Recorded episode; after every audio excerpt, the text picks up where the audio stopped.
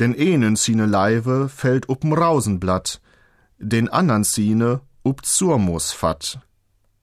Um die Liebe geht es in dieser münsterländischen Volksweisheit.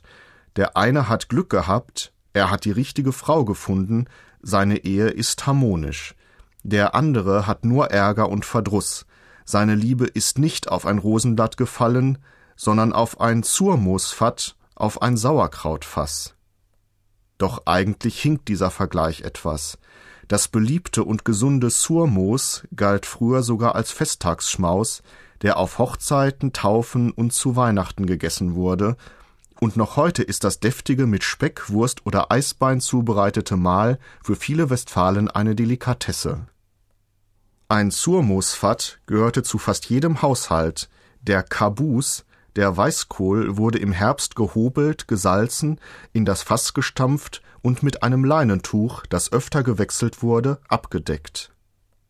Nehmen wir also den armen Mann nicht ganz so ernst, wenn er klagt, denn einen sine Leive fällt up'm Rausenblatt, den andern sine up Zurmoos fatt.